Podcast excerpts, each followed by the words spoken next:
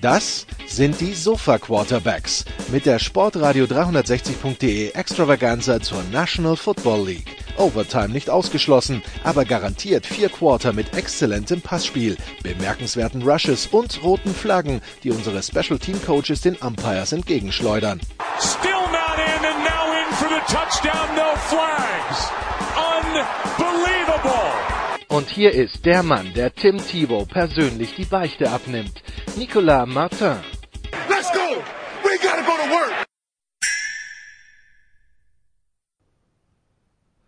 Sportrad 360, die Sofa Quarterback Saison 2021. Wir sind also in der neuen Saison nach dem Super Bowl äh, den Laden mal kurz abgeschlossen. Jetzt die, das Sofa wieder rausgeholt und äh, wir blicken auf die Free Agency und im Grunde, im Grunde genommen auf all das, was die letzten ja sechs, sieben Wochen seit dem Super Bowl in der NFL passiert ist. Ist ja doch einiges.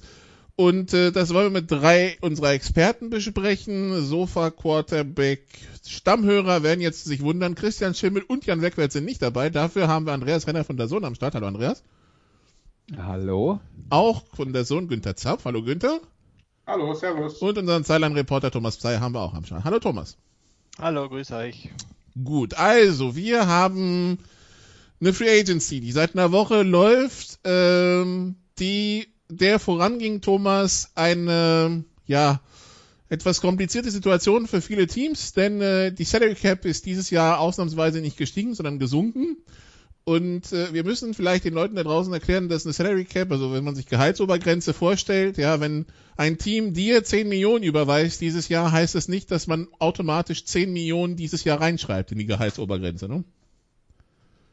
Na, absolut nicht. Also äh, die Gehaltsobergrenze, die, äh, die ist eine Zahl und dahinter stecken sehr, sehr viele buchhalterische Geschichten, auch äh, mit Gehaltsabschreibungen und so weiter. Also das ist das ist jetzt nicht so, dass ein Team, wenn es 185 äh, Millionen Euros äh, Salary Cap hat, dass die dann genau 185 Millionen Euros auch ausgeben, sondern das kann in einem Jahr sehr weit drüber gehen, was den Cashflow angeht und in anderen Jahren deutlich drunter sein.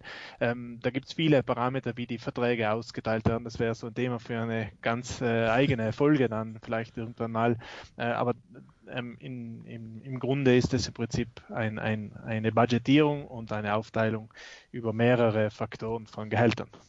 Und Günther, aber, aber prinzipiell ja. ist ja schon so, wenn ich über einen gewissen Zeitraum einem Spieler die Summe XY bezahle, tatsächlich, die auf sein Konto fließen, dann wird die in irgendeiner Art und Weise auf diese Jahre dann und vielleicht fortlaufende angerechnet. Also es ist nicht, nicht nur eine reine fiktive Zahl.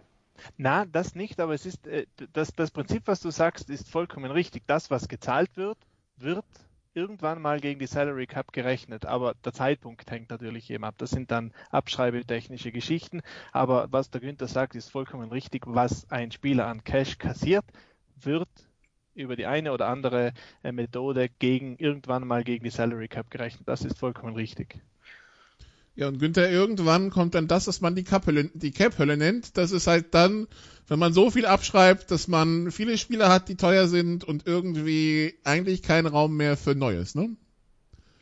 Ja, das ist das, das, das berühmte Spielchen halt, dass du dir ausrechnest, sagst, äh, wir gewinnen jetzt und haben dann ein paar Jahre, da müssen wir halt einfach wieder sparen, müssen wir die ganzen Stars entlassen, die dann trotzdem noch, wir haben es gerade erklärt, äh, buchhalterisch auftauchen, obwohl sie gar nicht mehr für dein Team spielen, musst du sie immer noch dir anrechnen lassen. Das ist ja das Schlimmste, was passiert, geht aber teilweise eben nicht anders. Und das ist die, die große Kunst heutzutage halt von, von GM und Coach und, und Owner, da den, den richtigen Weg zu finden und dann äh, sich zu entscheiden für eine, für eine Methode. Mache ich, äh, mache ich in kleinen Schritten, versuche ich einen, einen, Grundstock aufzubauen und dann immer so nur ein paar Veränderungen vorzunehmen, um sagen wir, im Gehaltsgefüge relativ äh, stabil zu sein. Oder schmeiße ich eben all in, wie es so schön heißt, und sage, ich habe jetzt einen, vielleicht zwei Jahre, da halte ich eine super Truppe zusammen, dann muss es aber auch alles klappen, weil danach kommen wieder die sieben mageren Jahre. Und äh, um das dann noch zu ergänzen, man kann auch nicht sagen, dass die eine oder andere Vorgehensweise grundsätzlich richtig oder falsch ist. Wenn man sich jetzt zum Beispiel die New Orleans Saints anschaut, die in dieser Saisonpause jetzt äh, die das meiste, also die, die, äh, das meiste, die größten Probleme hatte, hatten unter die Salary Cap zu kommen. Die hatten also das meiste Geld, was über diese Gehaltsobergrenze drüber ging, äh, schon verplant für, äh, für diese Saison aber die haben halt auch in den letzten vier, fünf Jahren immer eine absolute NFL-Top-Mannschaft gestellt. Da kann man jetzt sagen, ja, die haben einen Super Bowl nicht gewonnen, äh, da haben sie versagt. Ein Super Bowl-Sieg lässt sich aber auch nicht planen. Aber die Saints waren in den letzten fünf Jahren immer eine Mannschaft, die in die Saison reingegangen ist, wo man gesagt hat, die haben eine Chance, den Super Bowl zu gewinnen. Mehr kann man ja auch nicht machen als General Manager oder als Coach in der Planung. Ähm, aber dann kann es halt schon dann eben mal sein, dass man dann danach, nach so einer Phase, wo man dieses sogenannte Championship Hat, also das Fenster, das offen ist, dass man einen Titel gewinnt, äh, so wie Günther das jetzt dann äh, gesagt hat, kann es dann halt passieren, dass dann, ja, dass dann jetzt halt die Zeit kommt, in der man, in der man äh, sparen muss, weil man die Schulden aus der Vergangenheit erstmal abarbeiten muss. Wobei man ja bei den Saints, Andreas, dieses Jahr schon das Gefühl hat, die haben versucht, den Laden zusammenzuhalten, wo der eine oder andere fragt, ist es das wert, wirklich das ganze Desaster auf 2022, 2023 zu schieben für ein Team, das dieses Jahr wahrscheinlich nicht die gleichen Chancen hat, den Super Bowl zu gewinnen wie vielleicht die letzten Jahre? Ja, aber wir haben natürlich dieses Jahr auch eine besondere Situation. Wir haben ja jetzt dann schon über die Rahmenbedingungen der Salary Cap geredet. Nur um das nochmal zu sagen, die Salary Cap war im letzten Jahr knapp 200 Millionen. Aufgrund der Mindereinnahmen sind es 182,5 in diesem Jahr. Und ähm, das war natürlich in einer Fünfjahres- äh, in einer langfristigen Fünfjahresplanung der Saints nicht vorgesehen, weil die genauso wenig wie der Rest der Welt äh, Corona vorausgesehen haben und Spiele ohne Zuschauer.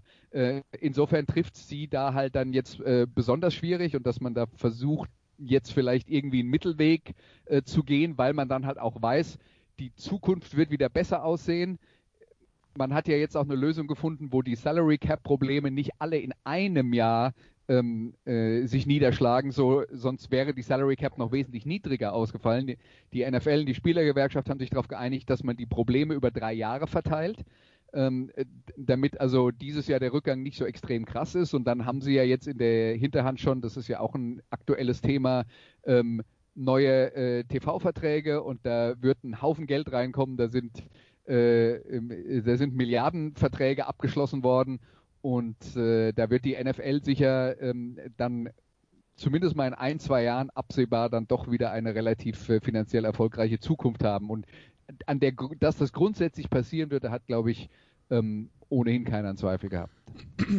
Die USA, also jetzt zum Beispiel der NFL-Draft soll ja vor Zuschauern in Cleveland stattfinden, alle geimpft. Aber ähm, ja, in den USA kann man ja durchaus optimistischer vielleicht auch in den, in den Frühherbst blicken, als in anderen Regionen dieser Welt, was Impfstoff angeht. Äh, nichtsdestotrotz, die gute Nachricht, Thomas, für die NFL ist natürlich auch, man hat jetzt einen neuen TV-Deal unterschrieben für elf, Jahr, für elf Jahre, ja, und für die bescheidene Summe von 113 Milliarden Dollar. Ja, das sind unfassbare Zahlen, wenn man, äh, wenn man das jetzt auch mit dem europäischen Sport vergleicht. Da, da glaube ich, geht auch der Spitzenfußball bei uns äh, irgendwo verblasst da äh, dagegen gegen diese Zahlen und äh, wie sich das alles refinanzieren lässt und so weiter, keine Ahnung, aber äh, ich denke nicht, dass das jetzt eine reine Blase sein wird. Die NFL hat ja seit Jahren jetzt schon angekündigt, dass sie auf das Ziel hinkommen möchte, 25 Milliarden Dollar in einem Jahr, also pro Jahr an Umsatz zu generieren. Und äh, das, glaube ich, ist dann schon der, der entscheidende Schritt jetzt dorthin gewesen, wie der Andreas gesagt hat. Äh, war es, das war völlig erwartet, also das ist jetzt nichts Neues gewesen. Und ja, die NFL geht auch neue Wege jetzt. Er hat einen neuen Streaming-Partner mit Amazon Prime auch äh, ins Boot geholt und äh, wird dann einige Spiele jetzt auch wirklich da hinter die, hinter die Paywall vom Stream verschwinden lassen, die Donnerstagsspiele äh, im ersten Schritt und vielleicht dann irgendwann sogar Playoff-Spiel. Also äh, das geht, ich glaube, die NFL geht auch ein bisschen jetzt den Weg, äh, Weg vom Free TV, äh, äh, von, von völlig reinem Free TV jetzt äh, den Weg weg, so wie es halt auch der Fußball uns gegangen ist, aber halt sehr in, in einer ganz anderen Dimension, viel, viel langsamer alles. Und äh, Günther, die Paarungen werden vielleicht in der zweiten Saisonhälfte attraktiver, weil im Grunde genommen ist jetzt alles für Flexing offen. Monday Night, es gibt Saturday Night, Doubleheader in den letzten Wochen. CBS ist nicht mehr mit der AFC verheiratet, Fox nicht mehr mit der NFC, also da könnte gut durchgemischt werden und äh, ja, diese das ein oder andere Monday Night Spiel spät in der Saison, was du vielleicht kommentiert hast, was jetzt nicht so der Kracher war, könnte vielleicht der Vergangenheit angehören. Äh, so sieht es zumindest im Moment aus. Also die, die Paarungen werden sich natürlich nicht, äh, nicht verbessern, weil die bleiben ja gleich. Aber die, die gezeigt werden, vor allem bei der Zone, hast du völlig recht, weil wir die Nachtspiele haben. Ich hoffe, daran wird sich auch nichts ändern. Ich glaube, bis 23 läuft der Vertrag noch. Also erstmal äh, werden wir davon profitieren. Dann gibt es ja auch zwei Monday Night Spiele. Äh, später, die auch dann eben geflext werden können. Die Hoffnung ist durchaus gegeben. Bis zu sieben Spiele Primetime darf ein Team jetzt pro Jahr haben. Das gab es ja vorher so auch nicht. Also da hat sich viel geändert. Äh, wohl wissend, dass, dass sich was ändern muss. Und äh, das mit der Paywall haben sie ja im Prinzip äh, doch schon relativ lang durch ihren Game Pass, der ja doch sehr, sehr gut läuft und der, der ein gutes Produkt ist, sehr viel sehr viel anbietet und, und viele Möglichkeiten eröffnet. Also der NFL, glaube ich, macht das schon ziemlich clever, ziemlich geschickt und, und, und uh, das Tempo passt auch. Definitiv, wobei, also der Game Pass ist in den USA anders, zumindest, und äh, das kommt noch dazu, dass wir Europäer unseren Game Pass in den USA nicht nutzen können. Also, das ist ein bisschen komplex, die ganze Geschichte, aber ähm, äh, ja, die haben ja noch, die haben ja noch hier dieses Direct-TV-Ticket und so weiter. Also da kommt, glaube ich, die nächsten Jahre genug Geld rein. Da müssen wir uns um Roger Goodell und alle anderen keine Sorgen machen. Gut. Genau, da, und noch eine kurze Anmerkung. Ja? Dieser Direct-TV-Deal ähm, der ist jetzt nicht verlängert worden. Der kommt dann erst in ein oder zwei Jahren, äh, wird der wieder, äh, wird der wieder fällig. Das heißt, äh, das wäre dann das nächste Thema, wo die NFL natürlich dann auch nochmal Geld verdient. Das heißt, zu diesen Fantasiesummen kommt sogar noch was dazu. Nur das, was wir im Kopf haben, Andreas, du hast wahrscheinlich am ehesten auf dem Schirm. Was, was ist Fußball gerade, was ja auch schon als komplett verrückt gilt in, in Deutschland?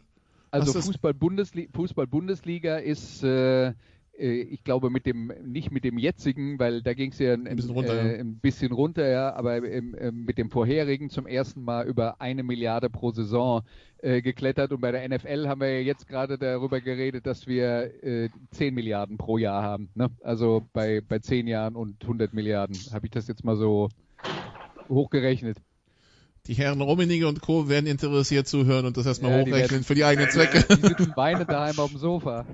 Ja, aber das, das bei, bei 18 Teams dafür 34 Spiele und so weiter. Also die, die Rechnung kann logischerweise nicht ganz aufgehen, aber äh, am Ende des Tages müssen es die, die Werbeeinnahmen bringen. Und ob ich für 80 Millionen eine Werbung schalte in der Theorie oder für 330 Millionen, das macht halt einen Unterschied aus. Also es ist ein ganz einfaches Rechenbeispiel. Und wenn die, wenn die Fernsehsender daran nicht auch noch verdienen würden, ob direkt oder indirekt, weil sie eben ihren, ihren Sender entsprechend darstellen und das andere Programm während der NFL bewerben, dann würden sie es nicht machen. Also wir müssen uns weder um die NFL noch um NBC, Fox und so weiter Sorgen machen.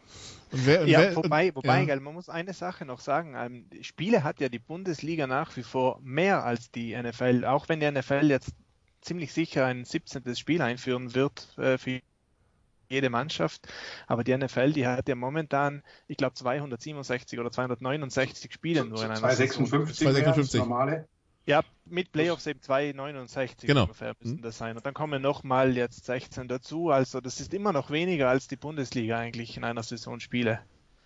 Äh, äh, ja, zwei Drittel in etwa. Ja. Aber dafür doppelt so lang.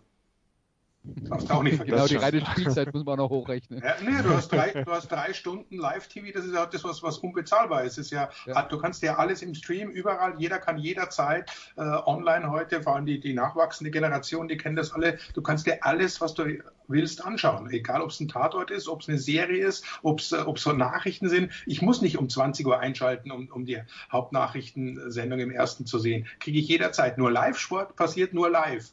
Wenn ich am nächsten Tag gucke oder drei Stunden später, habe ich irgendwo schon auf Twitter oder sonst wo mitgekriegt, wie es gelaufen ist. Deshalb ist das so teuer. Und da zählt es natürlich schon, ob ich drei Stunden, dreieinhalb Stunden mit Vorbericht äh, ein Programm anbiete oder halt diese, diese 90 Minuten, die sie immer noch äh, spielen im Fußball und daran wird sich auch nichts ändern. Und äh, daran noch ergänzend anzuschließen, also ich kann mich auch erinnern, bei den Fernsehsendern, für die ich in meinem äh, Leben gearbeitet habe und Günther hat ja für die gleichen gearbeitet, da war dann eben auch, wenn es darum ging, dass man Rechte verkauft, äh, äh Rechte kauft für Football, gerade in den 90er Jahren war tatsächlich das auch noch ein großes Argument, die Sendestrecke, die das bringt, weil ähm, wenn man äh, tatsächlich irgendwie vier Live-Football-Spiele pro Woche zeigt, hat man schon mal zwölf Stunden Programm und das wiederholt man dann noch und dann hat man schon 24 Stunden Programm. Da muss man nicht nochmal was anderes kaufen. Also das ist tatsächlich eine, das ist tatsächlich ein Faktor.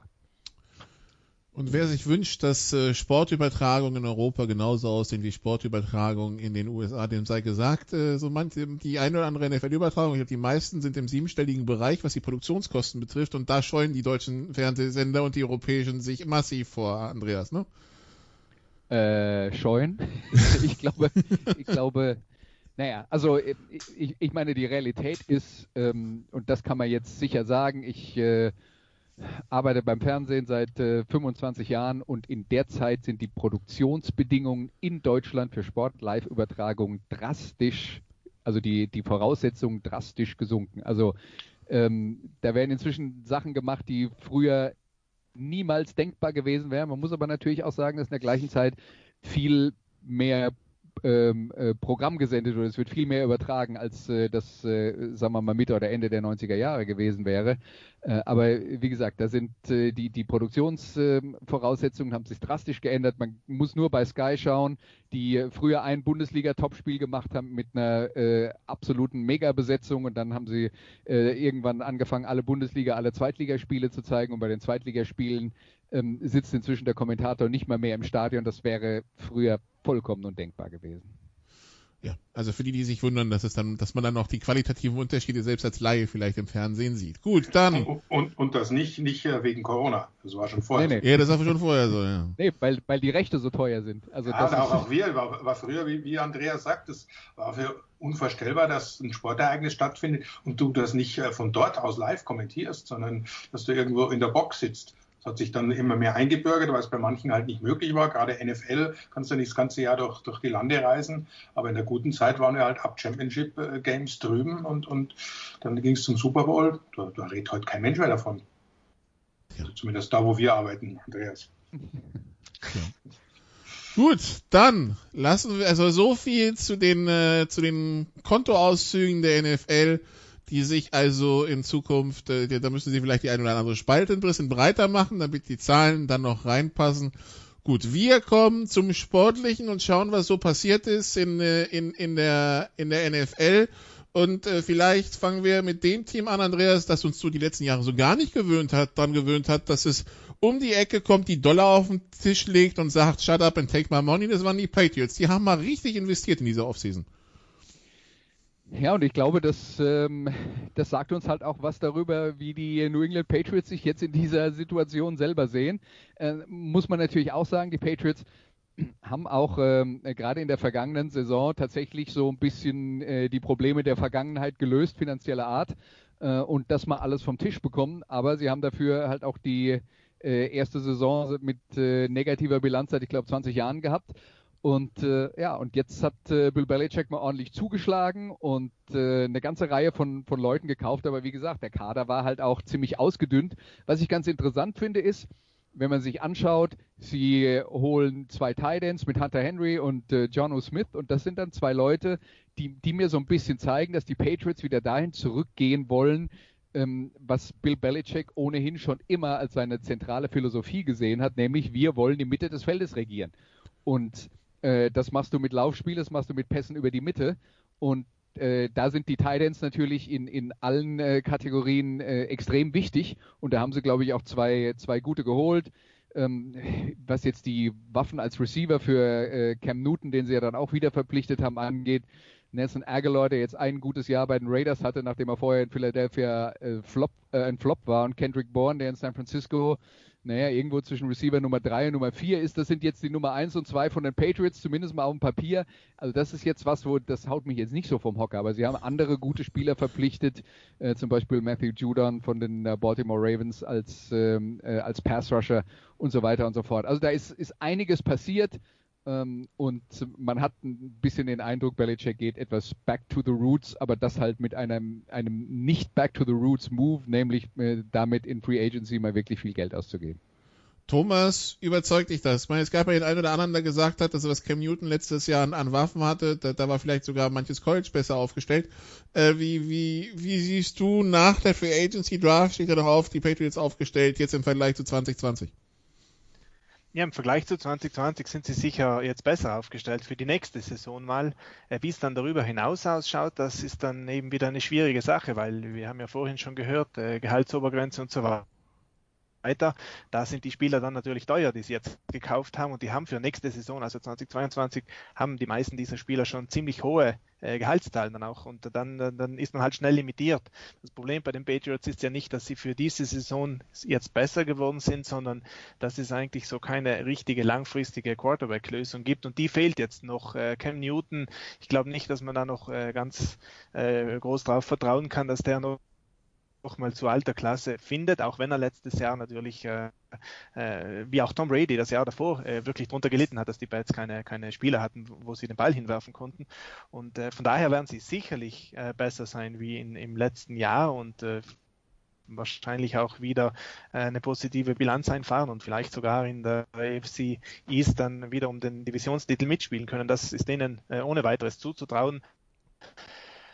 Aber halt, äh, es hat sich immer wieder gezeigt die letzten Jahre, dass diese großen Einkaufstourneen in der Free Agency äh, nicht so zu einem langfristigen Erfolg führen, wie eben gute Drafts, äh, mehrere gute Drafts und ein sehr, sehr guter Quarterback hintereinander. Und das fehlt den Patriots nach wie vor. Kann aber noch kommen. Vielleicht, vielleicht steigen sie sogar ins Wettbieten um Deshaun Watson ein, sollte es eins geben. Oder, oder eben auch, dass sie einen Trade machen für einen der Quarterbacks im Draft, weil die Klasse soll ja ziemlich gut besetzt sein.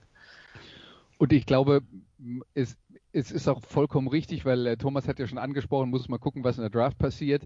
Ähm, letzten Endes, wenn es darum geht, wie so ein Kader gebaut wird, ist halt die Free Agency ähm, ein Baustein und die Draft ist der andere Baustein und letzten Endes kann man jetzt, ist man jetzt erst in der Position, äh, zu sagen, nachdem man weiß, wen die äh, Teams in der Free Agency verpflichtet haben, äh, dass man ungefähr abschätzen kann, was sie noch für Probleme haben, die sie in der Draft lösen wollen. Und wenn sie keine Probleme mehr haben, äh, die sie in der Draft lösen müssen, dann äh, sind sie halt relativ frei, ähm, vielleicht dann einfach den besten Spieler auf jeder Position auszuwählen.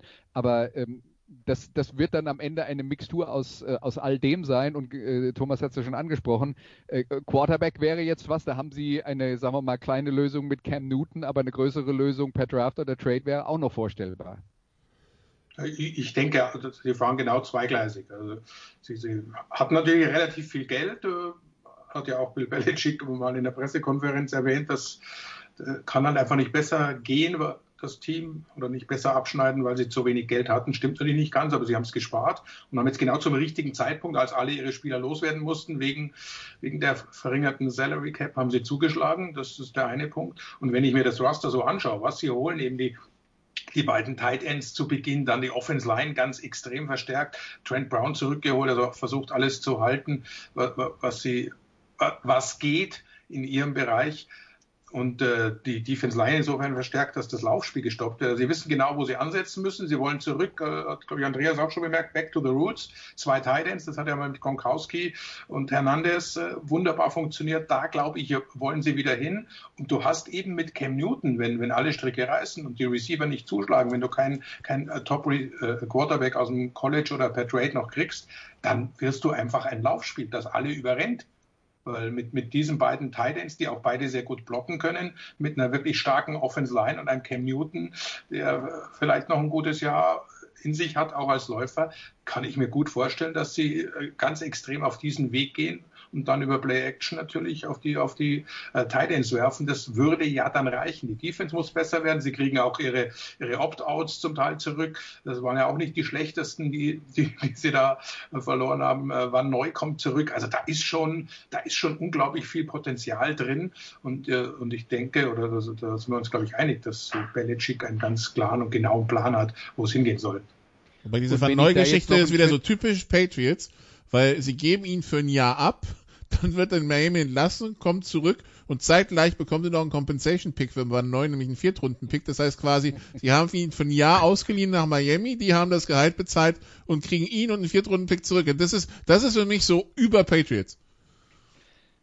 Ich würde gerne noch an einen anderen Punkt anknüpfen, äh, über das, äh, äh, an das, was Günther gesagt hat, wo man dann sagen kann, man erkennt einen Plan. Ich glaube, wenn der Plan, den man erkennt, der deutet jetzt nicht darauf hin, dass die New England Patriots, und das war ja dann auch mal so ein Gerücht, äh, Interesse hätten, in der Draft Mac Jones zu verpflichten.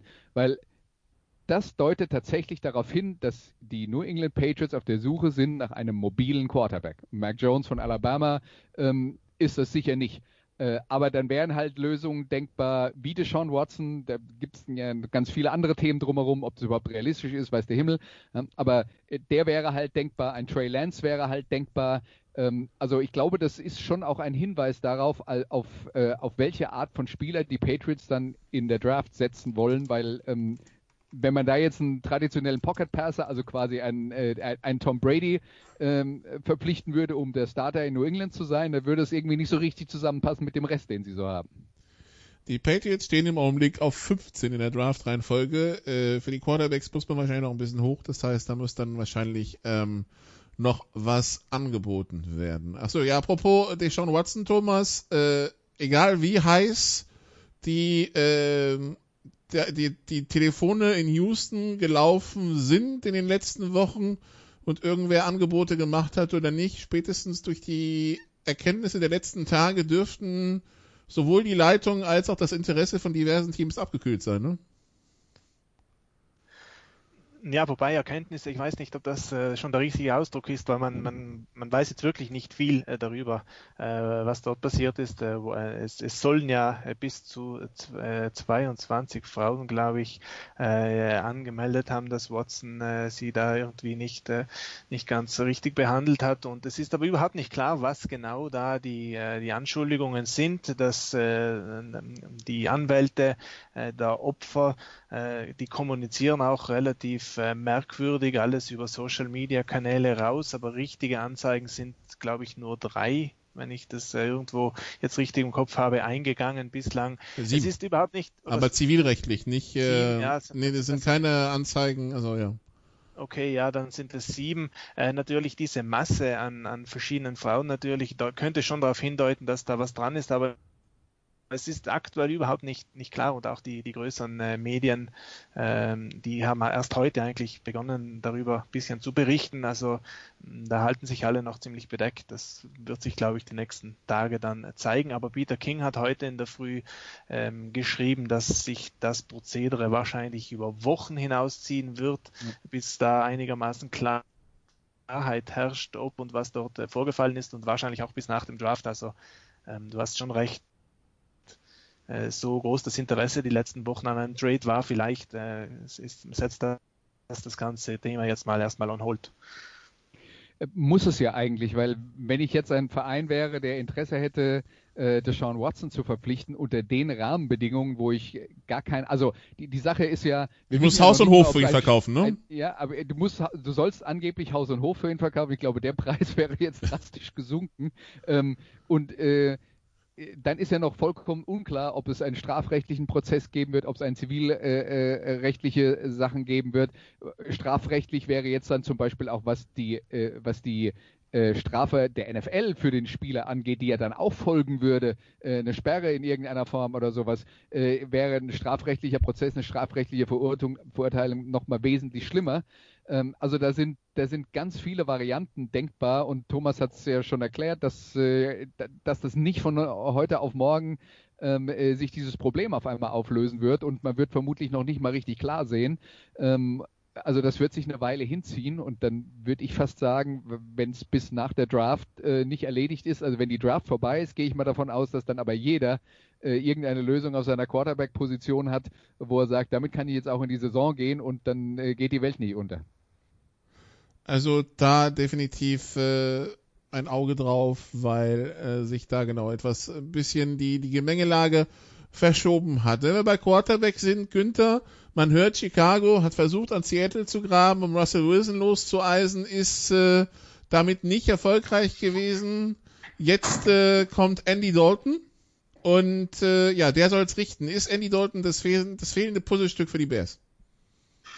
Äh, da, da, fehlen noch ein paar mehr, da fehlen noch ein paar mehr Puzzlestückchen. Für was auch immer die Bears sich vorgenommen haben. Äh, ja, ich glaube, wir haben auch an dieser Stelle oft genug über Chicago und die Pläne oder Nicht-Pläne gesprochen. Das ist ein Team, die wissen wirklich nicht, äh, was sie wollen, wo sie hingehen. Äh, freut mich persönlich für Andy Dalton. Angeblich wird er ja auch Starter, das haben sie ihm äh, so vermittelt und vielleicht läuft es ganz gut für ihn. Äh, er fühlt sich da wohl. Trotzdem wird es Chicago nicht über eine, eine gewisse Schwelle heben. Die ist momentan dermaßen hoch angesiedelt. da, da fehlt deutlich mehr und eben halt ganz oben angefangen. Aber das haben wir seit, seit, seit äh, 85, seit sie den Super Bowl gewonnen haben, äh, machen sie sehr, sehr vieles falsch und ganz, ganz wenig richtig, was es die Zusammenstellung eines Kaders inklusive äh, GM und, und Head Coach anbetrifft. Also ich, ich kann leider, ich kenne viele Chicago-Fans, meine Verwandtschaft äh, lebt in Chicago. Äh, mein erstes Football-Utensil war ein Chicago Bear äh, mit, mit äh, entsprechendem Trikot. Da wusste ich noch nicht mehr, was Football ist. Aber trotzdem kann ich da keine guten Nachrichten vermitteln. Einzige wäre wirklich, weil, äh, aber aus persönlichen Gründen, dass ich halt Andy Dalton noch eine gute Saison wünsche und, und er hat bei Dallas gezeigt, dass er schon noch durchaus, wenn die, die Mitspieler äh, passen, in der Lage ist, nicht mehr ganz so toll wie früher zu spielen, aber immer noch äh, gut und er kann Team führen. Das wünsche ich ihm ganz persönlich, aber Chicago auch in dieser NFC Nord, da, da wird es ja knüppelhart. Müssen wir vielleicht bei Chicago von The Curse of the Zapf reden, aber ja, ähm, wenn es mit, mit, wenn, wenn's mit, äh, mit Bears Fanware losging und mit denen dann abwärts, naja, schauen wir mal. Ähm, Aufklärung, dann, wann haben sie das letzte Mal gewonnen? 85, ne? Also 108 Jahre, wir reden 2093 nochmal drüber. Gut, dann, ähm, Thomas, wenn wir schon in der NFC North sind. The Dude hat übernommen. Ist äh, The Fan zufrieden mit, was The Dude in der äh, Free Agency gemacht hat? Ja, bei den Lions kann man ja äh, nicht richtig äh, von einer richtigen Offseason sprechen, weil die befinden sich im Umbruch und ich glaube, da war nicht zu erwarten, dass da, dass da jetzt viel passieren wird. Also sie haben ja Matthew Stafford schon vor Monaten äh, verkauft an die Rams und äh, da war eigentlich schon klar das Signal, was diese Offseason abgehen wird. Da wird jetzt mal äh, äh, geschaut und umgebaut und im Draft und, und äh, im Draft dann vielleicht eben versucht, schon, schon das erste Gerüst zusammenzustellen, aber die, die Weichen sind ja eindeutig so gestellt, dass dann äh, 2022 und 2023 2020, wo es dann jeweils äh, mehrere First Rounder gibt, äh, dass sie dann eigentlich ähm, da wirklich äh, beginnen, dann das Team neu aufzubauen bauen und das musste immer eine Übergangssaison werden und äh, die Offseason, die deutet jetzt auch eindeutig darauf hin. Sie haben Kenny Golladay äh, nicht verlängert, den äh, teuren, teuren Receiver haben dafür zwei, äh, zwei ehemalige äh, bekanntere Spieler, Tyrell Williams äh, den, und äh, Brashard Berryman geholt auf Wide Receiver und die haben zusammen kosten die glaube ich nur sechs oder sieben Millionen äh, für ein Jahr und ähm, also insgesamt sieben Millionen, das sind Billigspieler und damit werden sie wahrscheinlich heuer äh, durchkommen wollen. Jetzt mal ausmisst im Kader und dann, und dann ein Jahr abwarten, schauen, nächstes Jahr dann äh, einen hohen Draftpick abstauben und von dort auf dann das Team neu aufbauen. Und mehr, glaube ich, konnte man da nicht erwarten.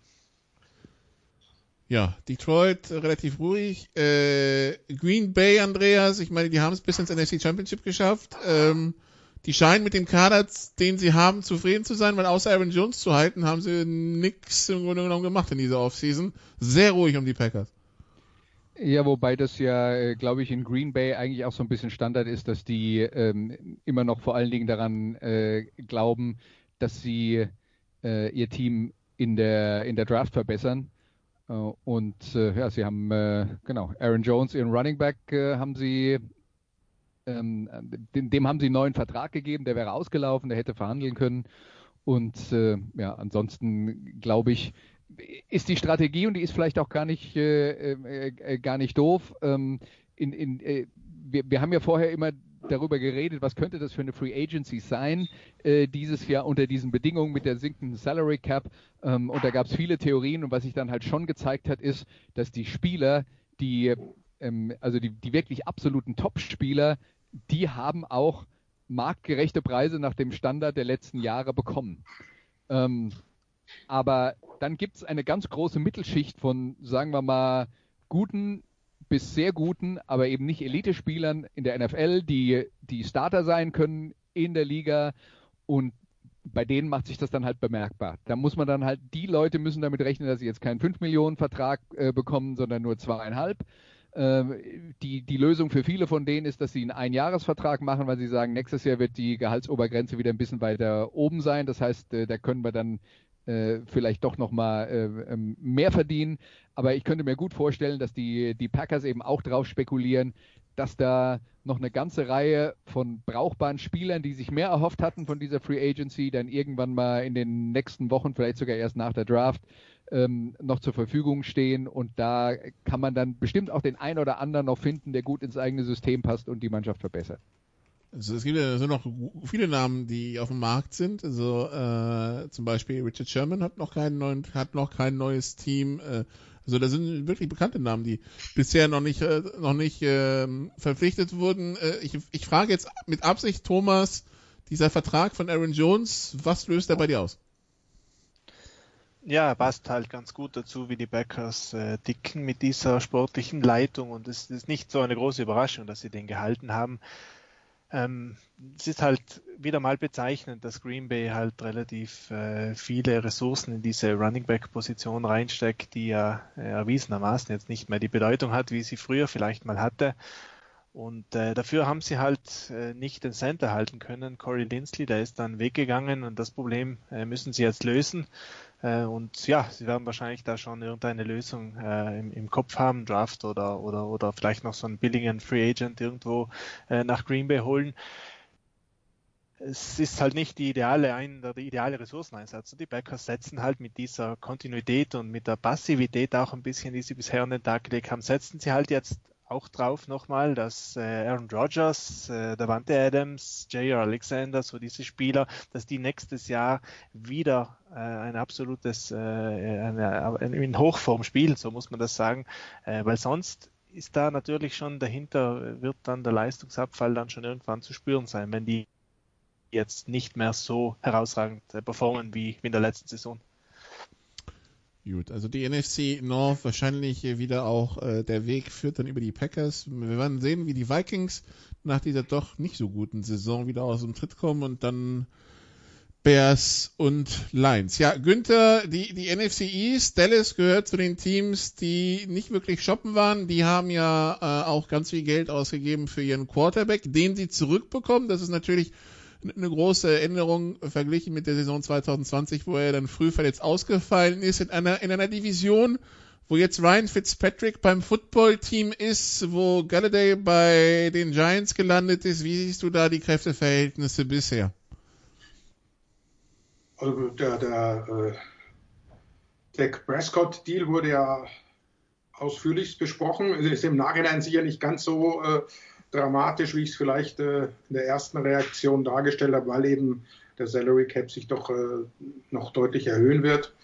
Also das, das kann man durchaus machen und von daher, das ist der Quarterback, das hat, hat er ja klar bewiesen, äh, vor allem eben als er nicht mehr dabei war, muss man eben hoffen, dass er es auch so weitermacht. Die drei äh, Top Receiver sind auf jeden Fall im nächsten Jahr noch mit dabei. Also da kann man schon davon ausgehen, ne, dass, dass eine, eine, sehr, sehr gute Offense dastehen wird. Äh, Zeke Elliott Vielleicht findet er einen, der ihm noch mal in den Arsch tritt, dass er wieder noch eine kleine Schippe drauflegt und wieder, wieder zu einem der, der überragenden Running Backs wird, was er durchaus drauf hat. Also da war ja jetzt nicht so wahnsinnig viel zu tun. Man hat sich da bisher, und das finde ich gar nicht so, so, so schlecht, was gelaufen ist, mit, mit kleineren Schritten verstärkt, was die Defense anbetrifft, denn da, da ist es absolut äh, notwendig muss man über die Statistiken gar nicht reden. Und das ist ja das, was Andreas gesagt hat, dass, und da werden noch mehr kommen, dass es sehr, sehr viel Mittelklasse-Spieler gibt, also Starter-Potential, aber keine Stars, die auf der Straße stehen, weil eben äh, ganz einfach der Unterschied, ob ich, ob ich Minimumgehalt zahle von, von ich glaube 850.000 ist es nächstes Jahr oder zwei Millionen. Das macht dann bei, bei diesem engen Salary Cap jetzt schon viel aus. Also da wird es noch ein paar Spieler geben, die dann halt für ein Jahr auch durchaus mal für eineinhalb Millionen unterschreiben und die, die deinem Team weiterhelfen können. Also ich, ich muss sagen, ich sehe es äh, durchaus positiv, was sich da tut. Äh, sieht nach einem Plan aus. Man hat sich Kern O'Neill geholt, einen äh, in meinen Augen extrem guten äh, Safety, der mit seinem Ex-Coach jetzt wieder zusammen ist. Das ist natürlich auch eine wichtige Personalie, den, den Defense-Coordinator äh, zu, also ich sehe da die Gefahr durch die anderen Teams in der NFC East im Moment noch nicht so, auch wenn natürlich gerade der Golliday-Move war, war, war schon klasse. Ist die Frage, ob, ob Daniel Jones der ist, der in die Bälle dann auch so hinwirft, wie er es braucht. Ja, in einer schwachen NFC East müssen wir daran erinnern. Ja, ja, ja, ja, nee, daran wird sich äh, dramatisch nächstes Jahr nichts ändern. Also das, das glaube ich, äh, kann man festhalten. Also da wird sich, genau, äh, also so wirklich den, den großen Move, dass man das Gefühl hat, da kommt jetzt mal einer richtig aus dem Tritt oder irgendwie einer, einer hat jetzt sich mal massiv ja, verstärkt, so nach Beispiel wer, Patriots oder so, der war nicht dabei, ne? Ja, wer spielt bei Philadelphia Quarterback? Wer spielt bei Washington Quarterback? Das sind alles so Fragen. Was macht der Quarterback bei, bei den Giants?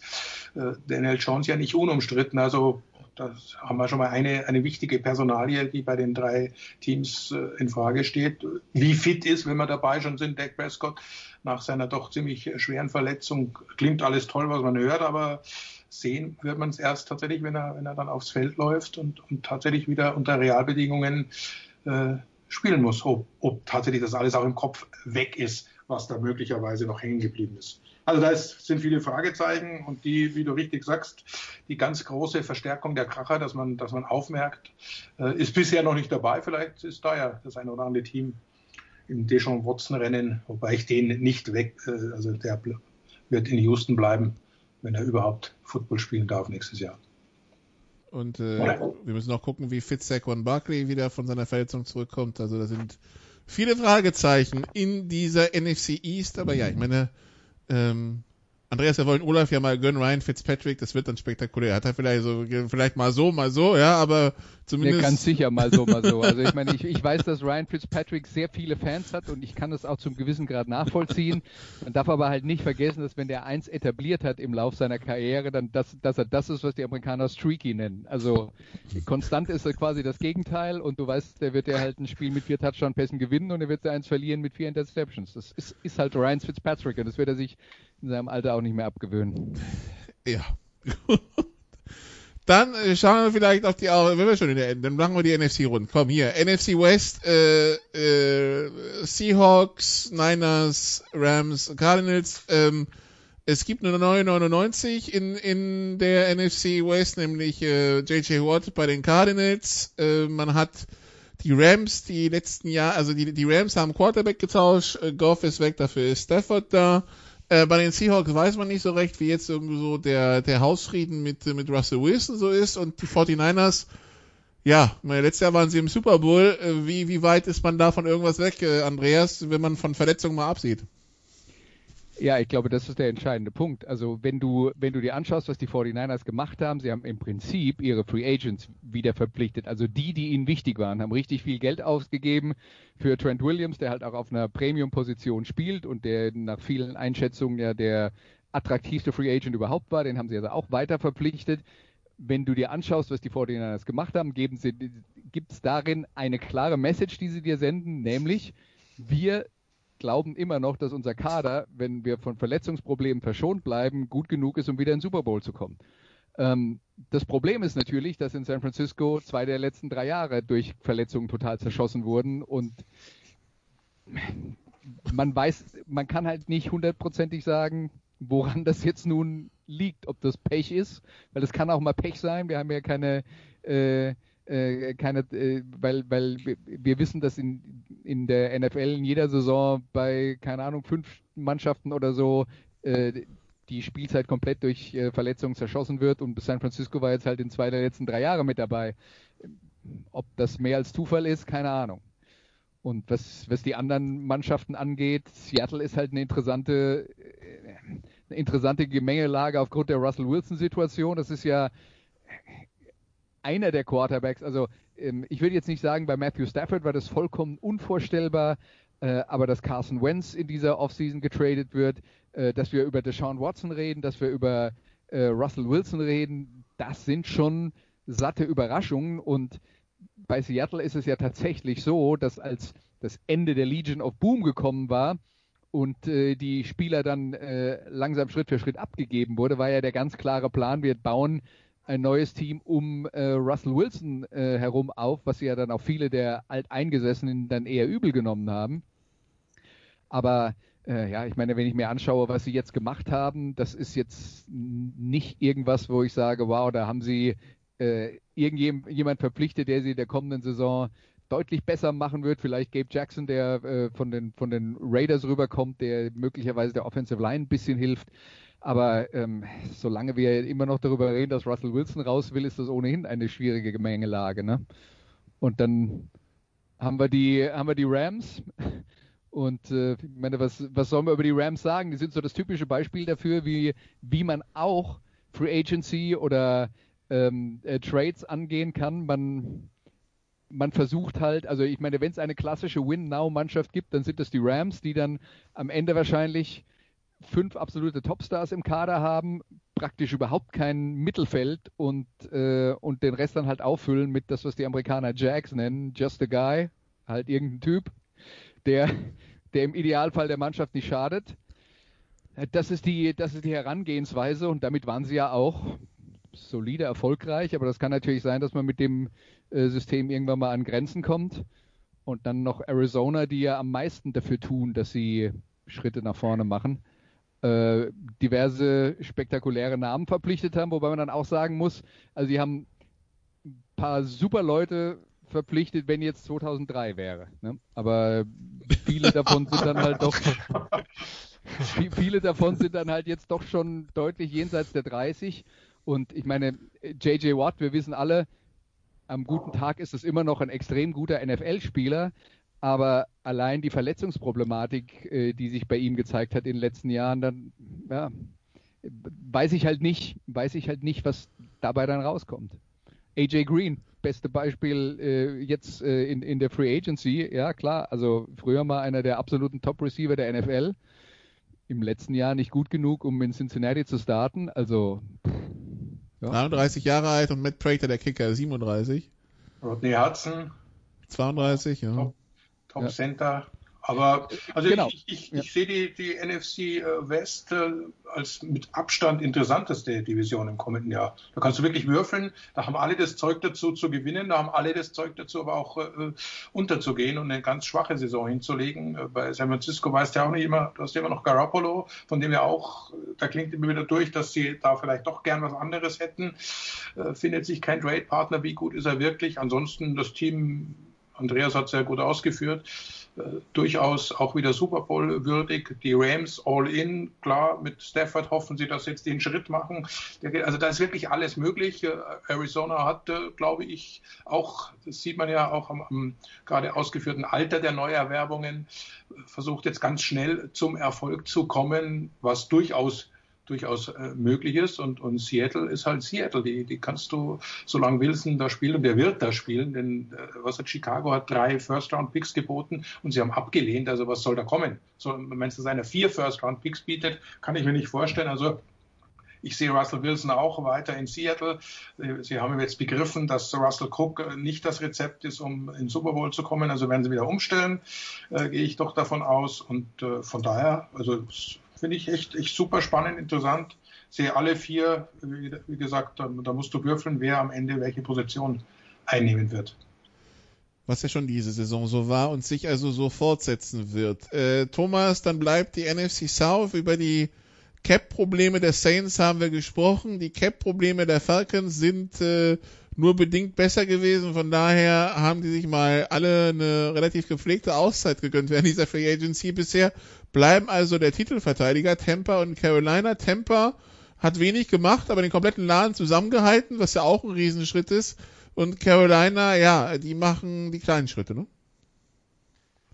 Ja, genau. Also Tampa Bay, die haben ja in der Siegesfeier äh, im Hafen von Tampa noch angekündigt, dass sie alle Spieler halten wollen und äh, haben das jetzt auch geschafft. Also äh, Tom Brady hat einen neuen Vertrag unterschrieben, der jetzt nicht äh, billig ist, aber er ist zumindest so strukturiert, dass das ganze Gehalt oder dass ein großer Teil des Gehalts eben erst in Zukunft abgeschrieben ist, wenn äh, die Salary Cap dann vielleicht wieder äh, angestiegen ist. Und deswegen haben sie es eben auch geschafft, gleichzeitig äh, Chris Godwin, dem, äh, dem fantastischen Wide Receiver, die Franchise Tag zu geben, ähm, haben sie es geschafft, äh, dem Pass Rusher ähm, Barrett, der in der Super Bowl auch super gespielt hat, einen neuen dicken Vertrag zu geben. Endlich, nachdem er jetzt äh, jahrelang äh, nur ganz kurze und kleine Verträge bekommen hat, hat er jetzt den dicken Vertrag bekommen. Gronkowski bleibt ein weiteres Jahr und dann werden sie wahrscheinlich noch schauen, äh, zwei, drei andere von, äh, von den Leistungsträgern, vielleicht Antonio Brown noch, noch mal ein Jahr billig zu halten. Eben den Laden zusammenhalten, das Team äh, versucht ganz sicherlich äh, die Titelverteidigung nächstes dieses Jahr. Und Carolina ist jetzt eher so ein Team, ja, da, da ist immer schwierig. Die, die äh, kündigen seit Jahren eigentlich an, dass sie, äh, dass sie irgendwo äh, einen neuen Prozess äh, installieren wollen, wie sie das Team bauen, aber so richtig überzeugend ist das bisher nie gewesen. Die haben, äh, haben ähm, Samuel, den Wide Receiver, verloren. Und ja, bisher eigentlich nicht viele äh, weitere gute Moves jetzt gemacht, haben so äh, gescheiterte Offense-Liner eingekauft, aber so richtig überzeugt äh, ist eigentlich niemand von den ganzen, von den ganzen ähm, Einkäufen der Panthers. Ähm, und ja, die Panthers sind eigentlich ein Team, wo man wirklich sagen muss, da, da wirkt Matt Rule, der General Manager, Head Coach, äh, irgendwie der, der Mann, der die sportliche Leitung da im Prinzip äh, letzten Endes äh, das Sagen hat, der wirkt ziemlich ungeduldig auf der Quarterback-Frage, aber jetzt muss man eben auch schauen, wenn Watson nicht zu haben ist, äh, was tun die Panthers? Sie draften an Nummer 8, die müssen eigentlich im Prinzip dort schauen, dass sie dass sie Ende April oder, oder Anfang Mai dann, dass sie dann einen Quarterback haben, äh, weil sonst äh, wird das nächste Jahr wieder ein Übergangsjahr und ja, bisher war die Offseason irgendwo äh, so ein Durchlavieren, aber der entscheidende Schritt Quarterback, der hat bisher eben komplett gefehlt. Und vor allen Dingen ist ja das Problem, die sind dann Nummer 8, wo man dann sagen sollte, na, dann müsste man doch eigentlich einen der Top-Quarterbacks kriegen. In der Theorie, in der Praxis gibt es viele Leute, die vorhersagen, dass äh, die ersten äh, vier top gehandelten Quarterbacks möglicherweise schon weg sind, wenn die ja Nummer 8 draften. Die müssen sich also überlegen, ob sie äh, Kapital investieren, um tatsächlich in der Draft nochmal nach oben zu gehen. Ja, genau, aber das ist halt auch jedes Jahr, sagt man das natürlich, dass die ersten vier, fünf äh, Picks dann nur Quarterbacks sein werden, aber äh, es fallen dann auch doch, doch oft immer wieder Spieler runter, weil halt NFL-Teams dann doch andere Spieler ziehen äh, ganz vorne.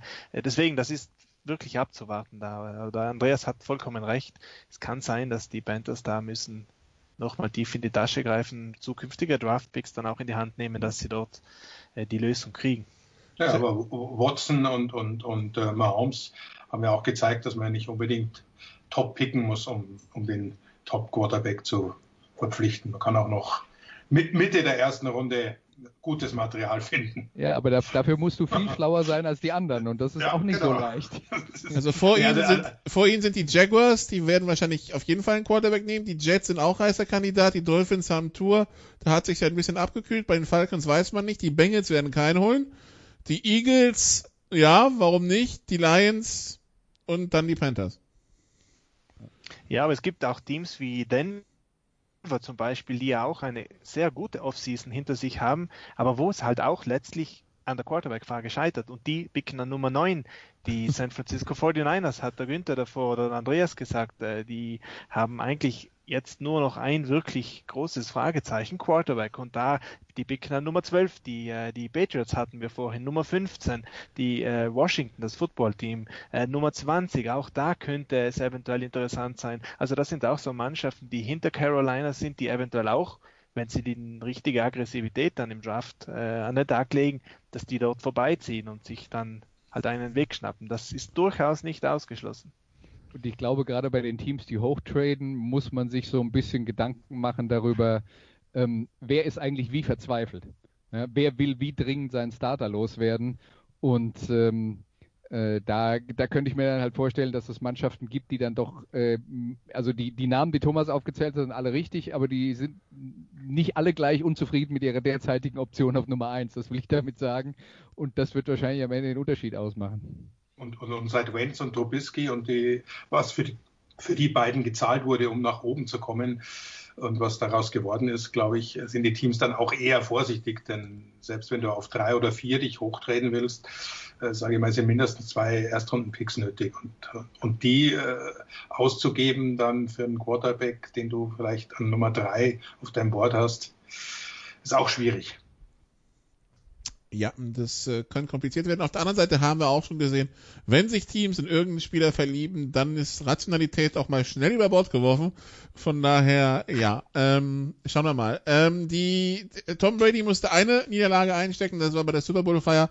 Zumindest wirkte er danach, als hätte er nicht nur ein, sondern drei Trinkspiele gegen Gronk verloren.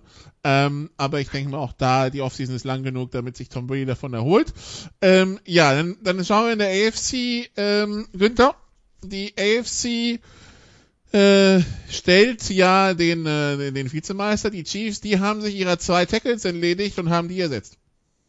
Genau, die, die, die sind äh, sehr auch interessant, sind noch auf dem Markt. Also ein ehemaliger Overall Nummer 1 Pick ist noch zu haben, Eric Fischer, Mitchell Schwartz ist auch noch äh, auf dem Markt. Ja, ich glaube, das ist noch nicht so ganz, ganz durch bei, bei Kansas City. Also zumindest, sage ich mal, Left Tackle sollten sie vielleicht doch noch äh, schauen, ob sie noch irgendwas kriegen. Ansonsten haben sie auch versucht, natürlich das, das Team zusammenzuhalten und äh, werden natürlich auf jeden Fall nochmal noch, noch mal oben angreifen, aber die Probleme auch klar erkannt. Spätestens im Super Bowl war es was überdeutlich, wo, wo die Schwierigkeiten liegen. Und ich glaube, was sie, was sie bisher gemacht haben, Tony ist natürlich eine, eine Riesenverstärkung. Kai Long könnte ich mir vorstellen, dass der vielleicht äh, auch auf Tackle rutscht. Das, das würde, wenn es funktioniert, würde durchaus äh, helfen. Ansonsten ist ja in dem Team nicht, nicht so viel, was du, was du verbessern kannst oder verbessern musst. Mike Ramers haben sie auch verkündet, soll die, die, der rechte Tackle äh, bleiben in, in, in Zukunft. Von daher äh, alles, alles soweit okay und äh, schauen wir mal, was, was, was in der Draft noch geht oder ob sie vielleicht noch einen, einen Trade hin, hinlegen. Also das äh, Problem erkannt, Problem versucht zu lösen und, sie, und den, den Core dessen, was, was Kansas City ausmacht, diese überragende äh, Offense, die haben sie, die haben sie jetzt auch gemerkt, ohne Offense Line geht's nicht. Also selbst ein, ein, äh, ein Überflieger wie Patrick Mahomes kann, wenn er die Zeit nicht hat, äh, so ein Spiel nicht umreißen und die Defense äh, reicht allemal aus, um wieder in den Super Bowl einzuziehen. In, in einer Division, wo äh, natürlich drei andere Teams mit drin sind, Andreas, unter anderem die Raiders, wo sich der eine doch schon ein bisschen gewundert hat, äh, was sie da machen. Josh Jacobs haben sie als Running Back, sie holen trotzdem Kenyon Drake. Ähm, ja, äh, Superstar-Coach John Gruden immer noch am Start natürlich, aber man wundert sich nicht schon. Ja, also ähm, man wundert sich auch die Journalisten, die die Mannschaft begleiten. Ich habe in dem Artikel, äh, äh, der, der war überschrieben mit äh, John Gruden ist gerade dabei, ein weiteres Jahr in den Sand zu setzen. Also die, die Geduld mit den Raiders und mit, mit John Gruden lässt langsam nach. Das merkt man dann schon, äh, dass die, die Fortschritte nicht so groß waren, wie man sich das erhofft hat. Ähm, ja, ich meine, man schaut dann von außen drauf, die Verpflichtung von, von äh, Drake für relativ viel Geld auf einer Position, wo man den ganz großen Bedarf nicht hat. Das ist das eine Thema. Das andere Thema ist die Offensive Line, die man äh, quasi komplett einreißt, äh, die, die viele Leute ja eher als einen, äh, einen stärkeren Punkt im äh, Team gesehen haben. Also das ist äh, ja ist durchaus diskutabel, was da gerade passiert auch da würde ich jetzt dann mal sagen, lasst uns mal gucken, was die äh, in der Draft machen wollen. Ähm, aber das ist äh, ja, äh, das ist jetzt im Moment etwas, wo man von außen drauf schaut und schon sich denkt, äh, bis ich das verstehe, müssen aber noch ein paar andere Sachen passieren. Kyle Long hat ja auch so einen kleinen Diss äh, rüberwachsen lassen, als er dann bei den Chiefs unterschrieben hat, meinte er war vorher bei den Raiders gewesen und man hätte schon den Unterschied in der Kultur deutlich gemerkt, wo ich mir dachte, okay, das ist, das klingt jetzt auch nicht so wirklich positiv für, für John Gruden und, äh, und die Raiders. Äh, Chargers und Broncos noch in der Verlosung, Thomas. Äh, die Broncos, hast ja gesagt, da ist die Frage natürlich Quarterback. Die Chargers, die haben ihren Quarterback, die bauen jetzt drumrum. Ja, genau, und das eigentlich ziemlich, äh, ja, ziemlich intelligent, würde ich sagen. Also die haben jetzt, die haben ja gute Receiver und, äh, und so weiter, haben Hunter Henry ziehen lassen müssen, aber das, äh, das ist dann verschmerzbar. Das große Problem der Chargers die letzten Jahre schon auch mit, auch als Rivers noch dort war, das war immer die Offensive Line und da haben sie eigentlich jetzt äh, zwei gute Moves gemacht, die auch nicht extrem teuer waren. Sie haben ähm, Corey Lindsley, den wir vorhin schon bei den Backers äh, diskutiert haben, den haben sie geholt äh, und haben äh, einen, einen ganz billigen äh, Starting Guard geholt, äh, Pfeiler aus äh, Pittsburgh. Und das, äh, das sind zwei neue Starter eigentlich, mit dem sie schon mal zwei kritische Punkte in der Offensive Line eigentlich da zugemacht haben. Und das, äh, das ist definitiv etwas, was dem, dem äh, jungen Quarterback Herbert, Justin Herbert helfen wird äh, weil, äh, weil der ist eigentlich so ein Mann, der dann wirklich für einen tiefen Pass auch äh, lebt und den auch gut wirft und da braucht es halt ein bisschen Zeit und äh, dafür in der Pocket und der, das hatte er letztes Jahr äh, relativ selten und das, das wird definitiv äh, der Offense helfen. Und das ist ja ein guter Weg, jungen Quarterbacks, die vielversprechend sind, dass man um die herum baut und denen auch eine Chance gibt, dann ihr Potenzial voll zu entfalten. Und äh, das, das haben die Chargers gut gemacht.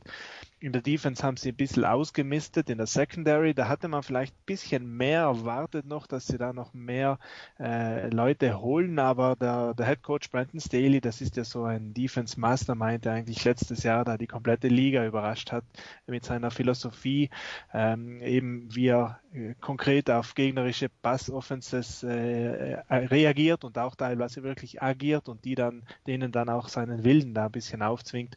Ähm, aber vielleicht ist er zufrieden mit den Spielern, die sie hatten. Vielleicht haben sie auch äh, das ein oder andere Talent im Draft noch, äh, noch vor Augen.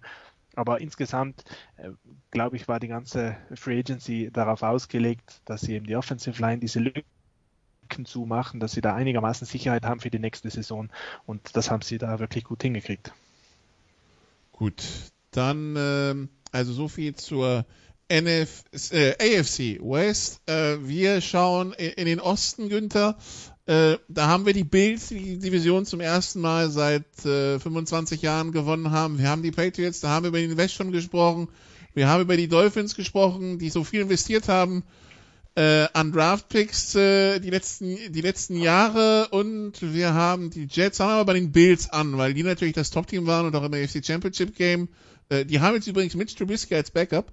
Ähm, ja. äh, mal sehen, was das wird, aber äh, ja, die, die waren ja schon, die waren ja schon richtig gut aufgebaut, haben die letzten Jahre viel Geld ausgegeben. Ähm, ja, da, da war jetzt aber nicht so viel, was man verbessern konnte. Äh, ist richtig, sie haben Emmanuel Sanders geholt, äh, durchaus eine, eine doch signifikante Verstärkung, würde ich sagen, wenn er richtig eingesetzt wird. Mit Stubisky ist interessant natürlich, klar. Macht es da den Backup, äh, haben Matt Milano gehalten, der wichtig ist, haben im Prinzip auch ihren, ihren Chor zusammengehalten.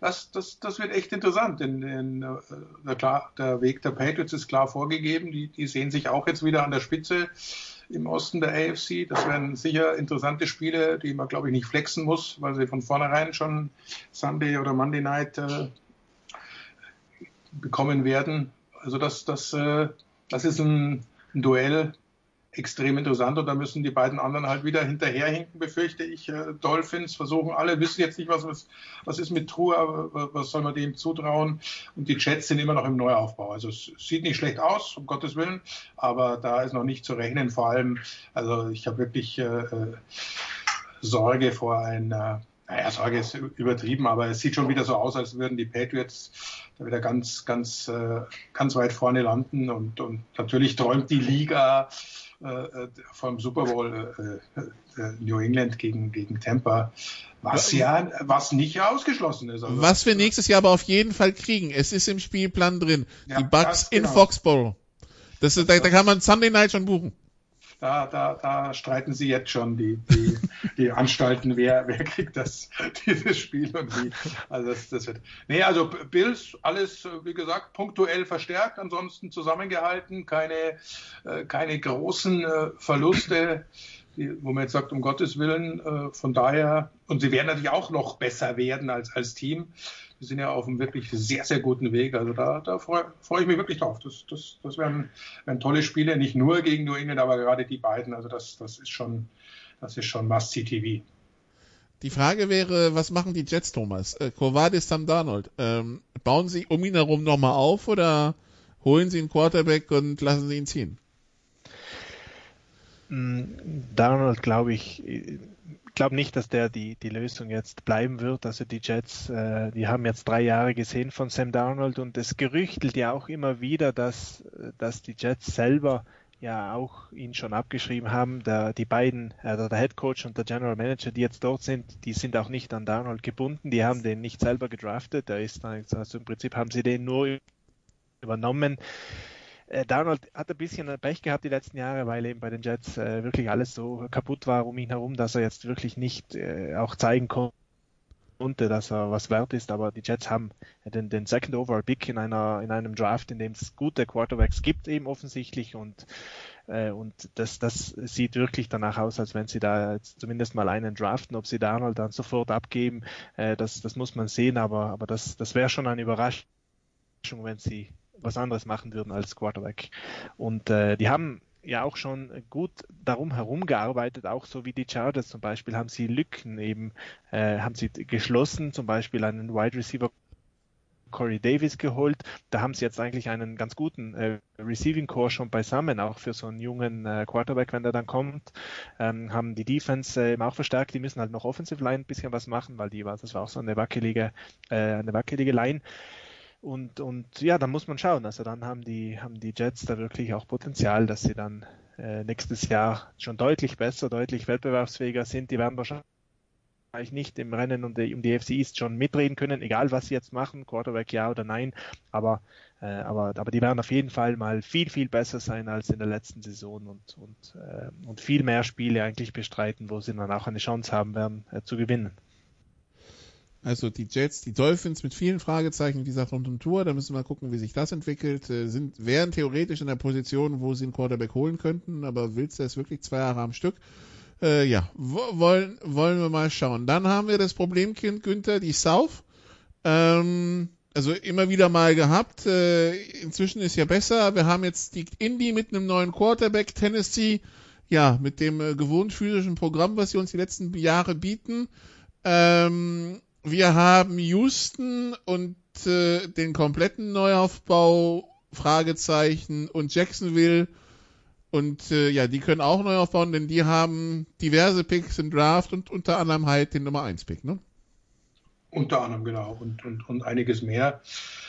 Ja, das ist äh, viele Baustellen. Du hast es gerade angesprochen. Von daher sieht eigentlich alles nach dem äh, solidesten Team aus und dem, dem äh, am besten gecoachten. Und da sehe ich die Colts schon vorne. Von daher äh, sind die für mich auch der Pick. Gerade Houston jetzt mit den irrsinnigen Problemen. Äh, das betrifft ja nicht nur die Position Quarterback, sondern auch was, was so eine. Angefangen so eine beim Headcoach eigentlich, ne? Weil das war ja auch irgendwie so der ungeliebteste Posten. Jetzt im Januar hatte man das Gefühl. Ja, ist, da, da, da stimmt es von vorn bis hinten nicht. Da ist Unruhe im Team. Äh, klingt immer blöd, aber es ist, es ist tatsächlich nicht von der Hand zu weisen, dass, dass man sich da eben nicht ganz frei davon machen kann, wenn, wenn da solche, solche Artikel auftauchen, solche Stimmungen gemacht wird, die, die Fans äh, dagegen opponieren und so weiter. Also das, das, das wären ganz schwierige Zeiten, glaube ich, glaube ich, für Houston Jacksonville muss man sehen, wie, wie weit die mit ihren Draft-Picks dann tatsächlich kommen, äh, wie schnell sich das, das umsetzen lässt. Es gibt Beispiele, dass, dass, es funktionieren kann, dass es sehr, sehr schnell geht. Ich glaube nicht in diesem Jahr. Also für mich ist eben das, das sicherste Team, das Gesetzte, das, das die Erfahrung hat, das, das äh, äh gesettelt ist, das gut gecoacht ist, sind eben die Indianapolis Colts. Von daher äh, würde ich die auch, äh, auch vorne sehen. Und äh, die, ich sage mal so, sie bringen es auch hin, aus Carsten Wentz, glaube ich, das rauszuholen, was, was er kann, was man, wir von ihm keine Wunderdinge erwarten und von daher äh, solide, sauber, ordentlich und aber, aber dann auch die Colts, äh, ähnlich wie diesem Jahr, viel mehr als, als Playoff-Teilnahme sehe ich dann halt auch nicht mehr. Wer sich bei den Colts wundert, dass die nicht mehr, mehr nicht aggressiver gewesen sind, bei denen ist Zahltag nächstes Jahr, die brauchen Puffer ja, ja. dafür. Und deshalb äh, sind die das ein bisschen verhaltener angegangen dieses Jahr wahrscheinlich, äh, damit sie, damit sie den Kern nächstes Jahr, wenn die Verträge teuer werden, zusammenhalten können. Ähm, Thomas, bei, bei Jacksonville natürlich spannend. Sie haben Urban Meyer als Head Coach, Schrägstrich, Hype GM auch noch. Ähm, und sie, sie haben vier Picks in den ersten 45, äh, von den ersten 45. Also bis Mitte zweite Runde sind sie viermal dran. Ja, genau. Also das ist, äh, das ist wirklich da die, äh, die, die, da kann man eine Grundlage legen für ein Team, wenn man hier drei oder sogar viermal äh, den richtigen Spieler trifft äh, im Draft. Also das, das kann wirklich, äh, das kann wirklich langfristig auch äh, eine Mannschaft dann prägen, äh, wenn das gelingt. Äh, die haben das Glück, dass es in diesem Draft so einen der Quarterbacks gibt, die mit am wenigsten Fragezeichen eigentlich in die NFL kommen. Trevor Lawrence das ist, das ist wirklich so einer äh, der ganz seltenen Quarterbacks, der wirklich, wo wirklich jeder eigentlich sagt, das ist die Nummer eins, das ist ein, ein so, einen so sicheren äh, Pick wirst du äh, nicht mehr kriegen. Und das, das ist eigentlich dann schon die, die, der Mann, um den herum dann letztlich gebaut werden wird. Was jetzt Urban Meyer da genau dann äh, sonst noch treiben wird, das muss man abwarten, weil die ganze Free Agency äh, bisher, die war so, ja, gespalten, also da, da, da fällt das Urteil gespalten aus, würde ich sagen. Also sowohl in der Art, welche Spiele er geholt hat, als auch in der Art der Verträge, weil da sind schon einige fragwürdige Dinger dabei gewesen und so ganz klar ist da die Richtung nicht, aber das muss nichts heißen, denn die Jaguars, die hatten ja einen Kader, der eigentlich äh, völlig kaputt war, der eigentlich ja kaputt gemacht wurde, aktiv, äh, um genau jetzt den Nummer 1 Pick zu haben. Deswegen haben die eigentlich an, an auf jeder Position irgendwas äh, machen müssen und da kann das schon mal ein bisschen verwirrend auch aussehen. Äh, deswegen, da muss man abwarten, aber jetzt kommt es drauf an im Draft. Also da wird man dann sehen, wo der Hammer hängt und äh, was sie dann für Spieler äh, priorisieren hinter Lawrence und und, und dann natürlich, dann muss man das Produkt am Feld sehen. Aber auf jeden Fall eine, eine ganz coole Zukunft für diese Mannschaft, weil, äh, weil, weil sie eigentlich das genauso gewollt haben, wie es jetzt ist und jetzt die Nummer 1 kriegen und dann äh, mit dem auserwählten Coach dann eben äh, das angehen können. Ja, genau. Sie haben völlig richtig, Thomas, Sie haben das gekriegt, was Sie wollten. Sie haben Urban Meyer, das ist ein College Coach, äh, der kennt das System natürlich, äh, Recruiting und dann das Team aufbauen. Das versucht er jetzt eben. Äh, er hat natürlich äh, immer noch beste Kontakte zu seinen Kollegen, wird also, glaube ich, auch äh, bei der Draft dann die Informationen haben, die helfen sollten, dann auch top zuzuschlagen. Und so ist das, sehe ich es eben nicht als, als jetzt so ein Ad-Hoc-Plan, sondern zwei, drei Jahre dann sollte das Team eigentlich stehen. Ich glaube, so, so ist auch die Idee im Hinterkopf. Ob es funktioniert, das, das ist eben das Spannende, sich jetzt anzuschauen. Einmal Trevor Lawrence, ob er wirklich äh, so un, unumstritten klar und deutlich ist und natürlich auch Urban Meyer und die Umstellung auf, auf die NFL. Wir werden sie die nächsten Wochen noch mit Namen beglücken wie Zach Wilson oder mit äh, dem Namen Justin Fields. Also da sind noch ein paar Namen, äh, die in der Quarterback-Verlosung drin sind, wobei, wie gesagt, bei den Jacksonville Jaguars, äh, also Trevor Lawrence gilt halt irgendwie so als so das äh, Quarterback-Talent, so die, dass es einmal in zehn Jahren gibt, so ein bisschen wie ähm, Peyton Manning also oder, Andrew Luck. oder Andrew Luck vor ihm, genau. Äh, von daher, da muss schon, da müsste schon viel passieren, hat man den Eindruck, damit äh, Urban Meyer sich gegen ihn und für einen anderen entscheidet. Auf der anderen Seite, gut, äh, nee, Justin Fields hat nie, glaube ich, für Urban Meyer gespielt bei Ohio State, da war er schon weg, aber ja. Ähm, ja, wer sich fragt, wer übrigens bei Houston Backup wäre, wenn es nicht ähm, wenn nicht, wenn der Sean Watson aus irgendeinem Grund da nicht spielt, sie haben sich Tyrod Taylor geholt. Also zumindest äh, einen erfahrenen Quarterback auf der Backup-Position. Gut, dann bliebe noch äh, ja die Division, die wahrscheinlich ein reines Gemetzel wird, wird äh, äh, Günther, oder? Also das, äh, wir haben die, die Steelers, die Big Ben behalten, die äh, jetzt auch Juju Smith-Schuster behalten. Wir haben die Ravens nicht weit dahinter wir haben die, ähm, äh, die Browns, die ja sich seit letztem Jahr plötzlich dran machen, jedem in die Suppe zu spucken. Und ich meine, die Bengals werden irgendwann auch wieder besser werden. Also was wir für die AFC East und deren Duelle untereinander gesagt haben, können wir doch eigentlich direkt übertragen auf die AFC North, oder? Wird, wird interessant, du meinst die NFC, NFC, äh, die NFC, die NFC West, West, die NFC West, sorry. Ja, genau, genau, wollte ich gerade sagen, das ist im Prinzip das Gegenstück in der AFC, das ist der Norden. Da kann jeder jeden, jeden Platz äh, belegen, je nachdem, was er, wie es läuft. Natürlich äh, rein auf dem Papier und so, wie es angeht, Favoriten äh, die Baltimore Ravens, die sich ja als, als äh, legitimes, äh, nicht zu Unrecht Super Bowl-Team sehen, haben sich auch nochmal punktuell durchaus entsprechend äh, verstärkt, haben, haben geschaut, äh, halten zu können, was geht. Äh, haben sie abgeben müssen, klar, das, das, das wird ihnen wehtun, aber ich sage mal, Bowser bleibt da, der, der kann so eine Rolle durchaus auch übernehmen. Äh, Derek Wolf geholt und vor allem wichtig eben nochmal die Offense Line verstärkt mit Kevin Seidler, äh, so dass sie ihr Laufspiel, das wahrscheinlich noch stärker in den Vordergrund rücken wird im kommenden Jahr, weil sie gesehen haben, dass es halt äh, doch nicht über, über reinen Pass, Pass geht. Von daher erwarte ich auch wieder extrem, extrem viele äh, unterschiedlichste Laufvariationen bei Baltimore. Also das ist das, das Topspiel, aber dahinter haben wir drei, die, die da eben wunderbar mitreden können. Cleveland nach wie vor natürlich auf dem Weg nach oben, die finden sich langsam, die, die, die haben jetzt auch, glaube ich, gelernt, man kann gewinnen, man kann auch mal knappe Spiele gewinnen. Äh, Quarterback hat sich äh, reingebissen, glaube ich, sind wir uns einig, dass der tatsächlich NFL-Kaliber hat und, und auch äh, gewinnen kann. Da muss, muss natürlich schon ein bisschen was noch zusammenpassen, aber das ist einfach vom Papier ein, ein absolutes Klasse-Team und jetzt eben auch äh, mit dem Coach des Jahres äh, entsprechend äh, gecoacht. Da, da wird sich ja nichts dran ändern, von daher und mit John Johnson auf 60 sind sie jetzt auch nicht schlechter geworden, glaube ich. Ja, nee, die, die haben wirklich äh, nochmal punktuell auch nochmal vielleicht ein draufgelegt. Äh, Malcolm Smith ist geblieben, ist nicht ganz unwichtig für sie. Äh, wen haben sie noch geholt? Äh, ja, McKinley, genau, John, John Johnson.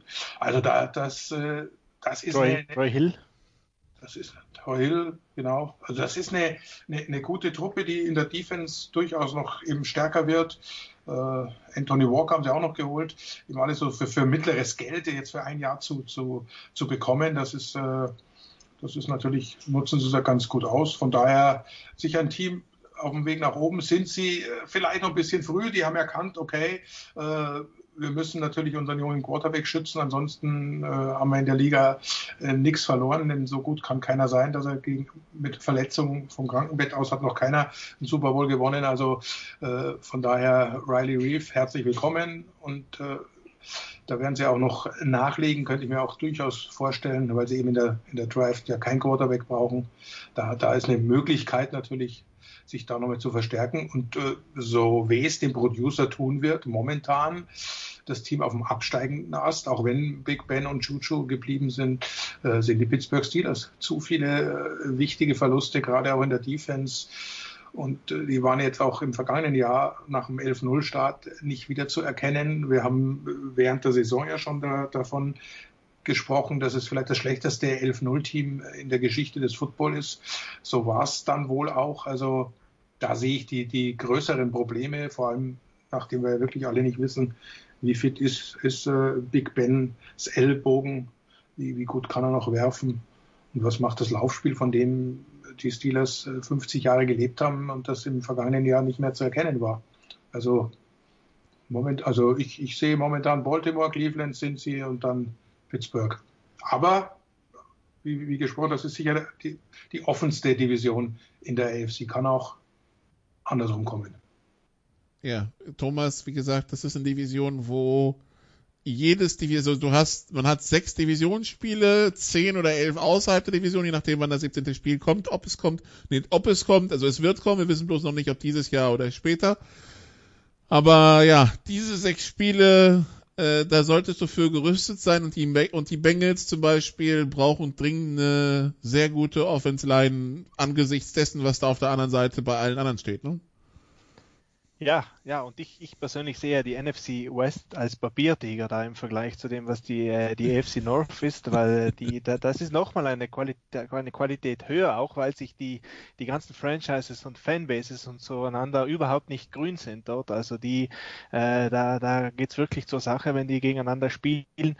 Und äh, ja, das, äh, das habt ihr richtig gesagt. Äh, aus meiner Sicht, ähm, Cincinnati hatte man erwarten oder hätte man erwarten können, dass die ein bisschen mehr noch für Offensive Line machen, aber das, das kann noch kommen die nächsten Wochen, weil jetzt kommt erst die dritte Welle, da nicht, äh, also die dritte Welle von äh, Free Agency und, ähm, und dort sind meistens noch so ein paar äh, Routiniers zu bekommen, äh, die man ganz billig dann auch für, für fast minimal äh, NFL, Minimalgehalt äh, kriegen kann und da werden sie sicher noch mal äh, ein, zwei von den Jungs holen. Vielleicht wird noch irgendjemand entlassen, der auf den sie dann noch äh, zugreifen können, weil das wäre schon gefährlich, wenn sie dann in den Draft gehen und dann auf Center und Guard eigentlich keine Lösung haben.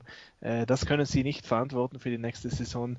Äh, aber dann ist Cincinnati auch aufgestellt, wirklich potente Offense zu spielen und äh, das kann oft schon reichen, um da diese ganzen anderen Mannschaften zu ärgern, weil ganz komplett ist auch in der AFC North niemand. Baltimore hat noch keinen Receiver, also nicht keine richtige Receiver-Lösung gefunden, die es dringend braucht. Das hat man letztes Jahr gesehen.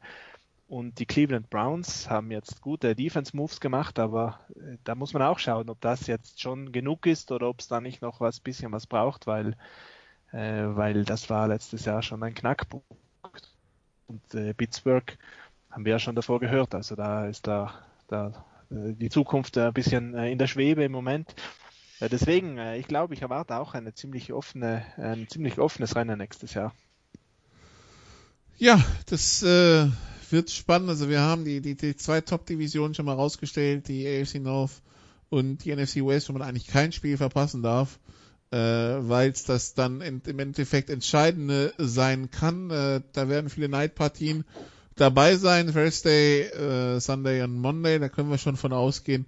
Ähm, das sind die, die ganz großen, das sind dann die ganz großen Namen, äh, auf die wir achten sollen. Aber wie gesagt, das war jetzt nur Teil 1 der ganzen, der ganzen Off-Season-Moves. Äh, es gibt im Grunde genommen noch zwei weitere Stufen. Es gibt den Draft und dann gibt es natürlich das Trainingscamp und äh, das Runtercutten auf die Roster. Da passieren ja auch noch ein paar Moves, wo, wo Spieler nochmal wechseln. Ähm, von, von daher, also jetzt Part 1, Free Agency ist durch. Part 2 da werden wir auch wieder Sofa-Quarterbacks am Start bringen, die Woche vor dem Draft und äh, nach dem Draft. Allerdings, wenn Sie ganz tief in die Materie Draft einsteigen wollen, die Kollegen Christian Schimmel und äh, Jan Wegwert werden ab dieser Woche einen wöchentlichen Draft-Talk hier bei Sportradio 360 machen, wo sie verschiedene Positionen verschiedene Spieler äh, besprechen werden, auf die man achten sollte im Draft. Das wirklich für die, für die Draft-Insider wäre es dann ein bisschen kondensiert und vielleicht nicht ganz so nerdig haben will. Wie gesagt, es wird eine, eine Ausgabe der Sofa-Quarterbacks vor der Draft geben, also im, im, Laufe der Woche vom Draft. Der Draft ist äh, letztes Aprilwochenende, also sprich 29. April, 30. April, 1. Mai. Ähm, ja, und äh, dementsprechend, ja, das ist so der Plan für die nächsten Wochen. Ich bedanke mich ganz herzlich bei Thomas Zeyer, bei Andreas Renner und bei Günther Zapp, dass ich jetzt äh, quasi anderthalb Stunden Zeit genommen haben, um über die Free Agency zu reden. Mehr US-Sport gibt's natürlich auch in der Big Show von Sport 360 am Donnerstag. Und ja, das war's erstmal von den Sofa-Quarterbacks für diese Woche. Wie gesagt, wir hören uns wieder in der Woche, wahrscheinlich 26. April. Machen Sie es bis dahin gut. Tschüss. You did what you had to do and you won the game. Das waren die Sofa Quarterbacks mit der Extravaganza zur National Football League auf Sportradio 360.de. Wenn Sie Fragen, Anmerkungen, Gegenbeispiele haben, schreiben Sie uns entweder auf unserer Facebook-Seite über unseren Twitter-Account at sportradio360 oder direkt an steilpass at sportradio360.de. Great job, guys! Und versäumen Sie nicht unsere nächste Big Show jeden Donnerstag neu auf www.sportradio360.de. One day at a time. Keep getting better as a football team and we'll see what happens.